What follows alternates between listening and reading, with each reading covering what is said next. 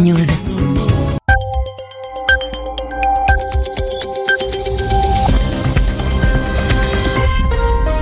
21h ici à Paris, 20h en temps universel. Gilles Moreau.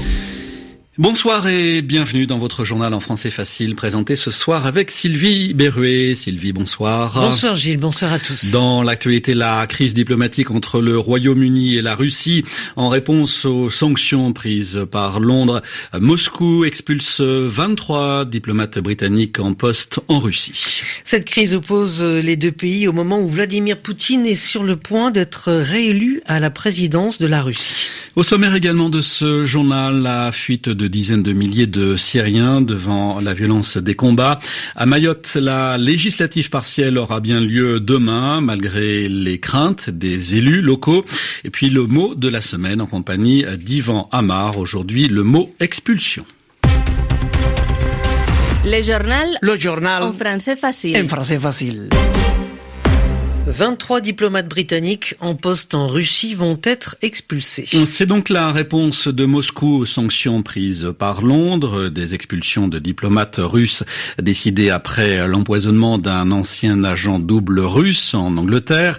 La Russie met fin par ailleurs aux activités de British Council et elle retire l'autorisation qui avait été donnée au Royaume-Uni d'ouvrir un consulat général à Saint-Pétersbourg. Les précisions d'Arim Lipold. La Grande-Bretagne s'attendait à cette réponse musclée et l'a même anticipé, a déclaré la première ministre Theresa May. Lors d'un discours prononcé au congrès de son parti conservateur à Londres, elle a accusé la Russie d'être, je cite, coupable d'une tentative d'assassinat sur le sol britannique. Le gouvernement russe, de son côté, nie toute implication dans l'attaque au gaz toxique contre l'ancien espion Sergei Skripal et sa fille. Et il justifie l'expulsion des 23 diplomates britanniques par des actions de provocation et les accusations sans fondement portées par Londres contre la Russie.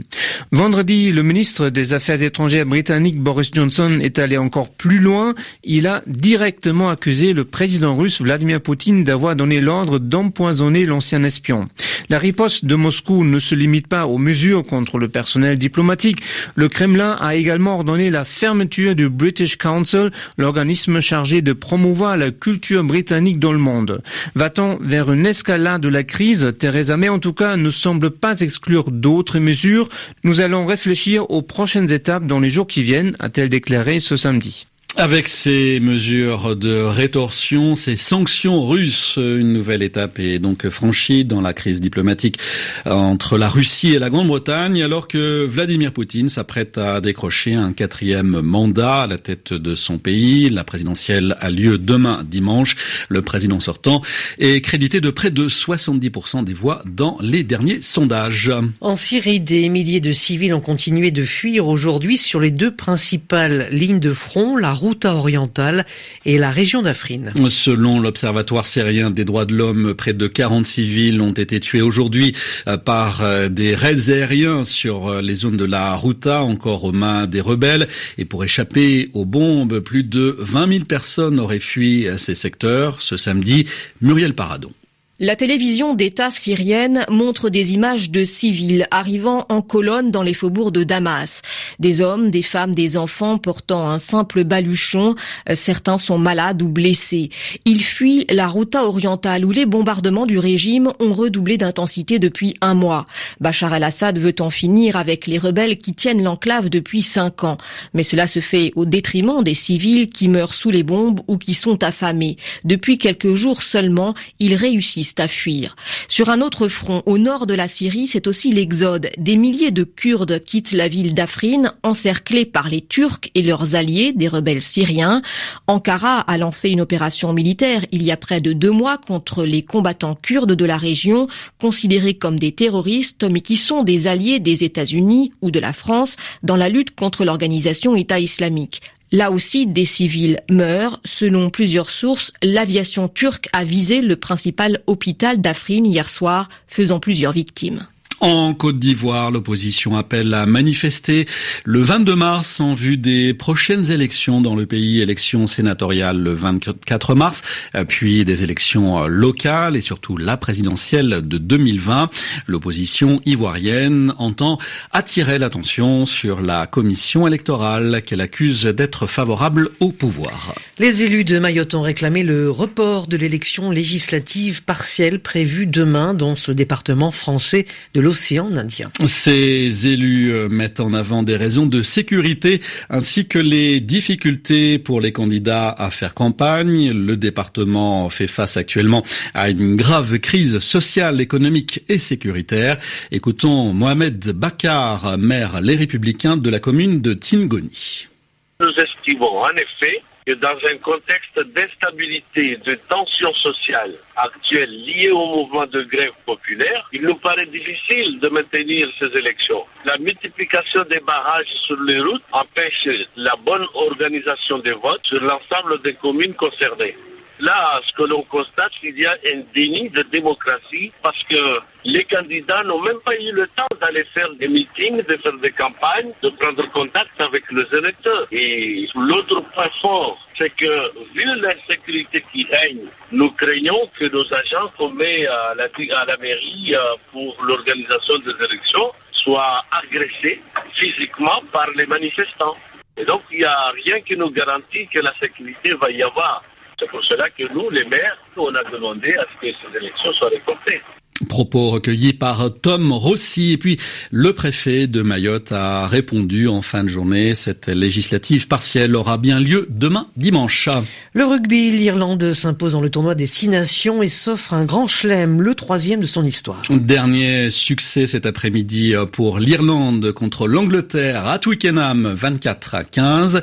Et puis, côté français, déception, le 15 de France est incliné d'un seul point au Pays de Galles cet après-midi à Cardiff, 14 à 13 avec un total de deux victoires pour trois défaites. Les Bleus terminent à la quatrième place dans ce tournoi.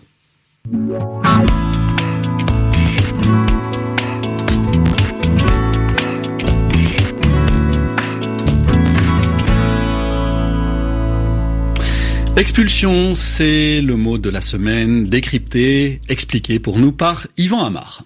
23 diplomates expulsés de Russie, c'est la réponse russe à Theresa May, mais bien entendu, ces diplomates n'ont aucune responsabilité directe dans le problème qui oppose les deux pays. Et ce mot d'expulsion, eh bien, il n'est pas réservé à une situation où l'expulsé est toujours une victime innocente. Hein. On peut parfois expulser par exemple des habitants qui ne payent pas leur loyer à leurs propriétaires. Et d'ailleurs, on a en France une trêve hivernale durant laquelle ces expulsions, heureusement, sont interdites. Mais le mot, le plus souvent, est réservé à cet usage. On l'emploie dans d'autres situations, mais plus rarement, bah, celle qu'on a vue, la situation euh, diplomatique. Ou bien, lorsqu'on ne veut plus de vous dans votre emploi, dans votre école, dans un groupe quelconque, oui, euh, on peut le dire. C'est une image assez violente et le mot est rarement utilisé. On dira plutôt qu'on est exclu. Et là, la langue est tout à fait administrative et officielle, alors qu'on peut être expulsé par la force. On sent la violence, la force concrète, le coup de pied qui vous jette dehors. Hein. On en rajoute parfois d'ailleurs pour souligner que le processus s'effectue brusquement, sans ménagement. On dit de quelqu'un qu'il a été expulsé manu militari c'est-à-dire littéralement par la main militaire. En tout cas, il s'agit avec cette expression latine d'une expulsion par la force contre votre volonté, même si vous résistez. Alors, est-ce que renvoyer, être renvoyé est un autre synonyme? Disons que c'est un mot neutre qui n'est pas familier, pas trop abstrait non plus. On a l'impression qu'il dit juste ce qu'il veut dire, ni plus ni moins. Et des mots familiers, il y en a beaucoup. Hein. On s'est fait balancé, on s'est fait lourder, on s'est fait remercier, on s'est fait congédier, on s'est fait mettre à la porte, on s'est fait saquer, etc. Merci Yvan Amar, vous serez de retour euh, demain à la même heure pour euh, cette fois l'expression de la semaine. Et puis à propos encore des expulsés et des exclus, euh, cette manifestation cet après-midi à Paris contre les violences policières, 2000 personnes environ ont défilé pour dénoncer ces violences mais aussi les discriminations et la politique migratoire du gouvernement. Voilà, c'est la fin de votre journal en français facile à retrouver comme chaque jour sur notre site internet à la page RFI Savoir. Bonsoir à tous. Bonsoir Sylvie. Bonsoir et merci de nous avoir écouté les 21h10 ici à Paris, une heure de moins en temps universel. Excellente fin de soirée.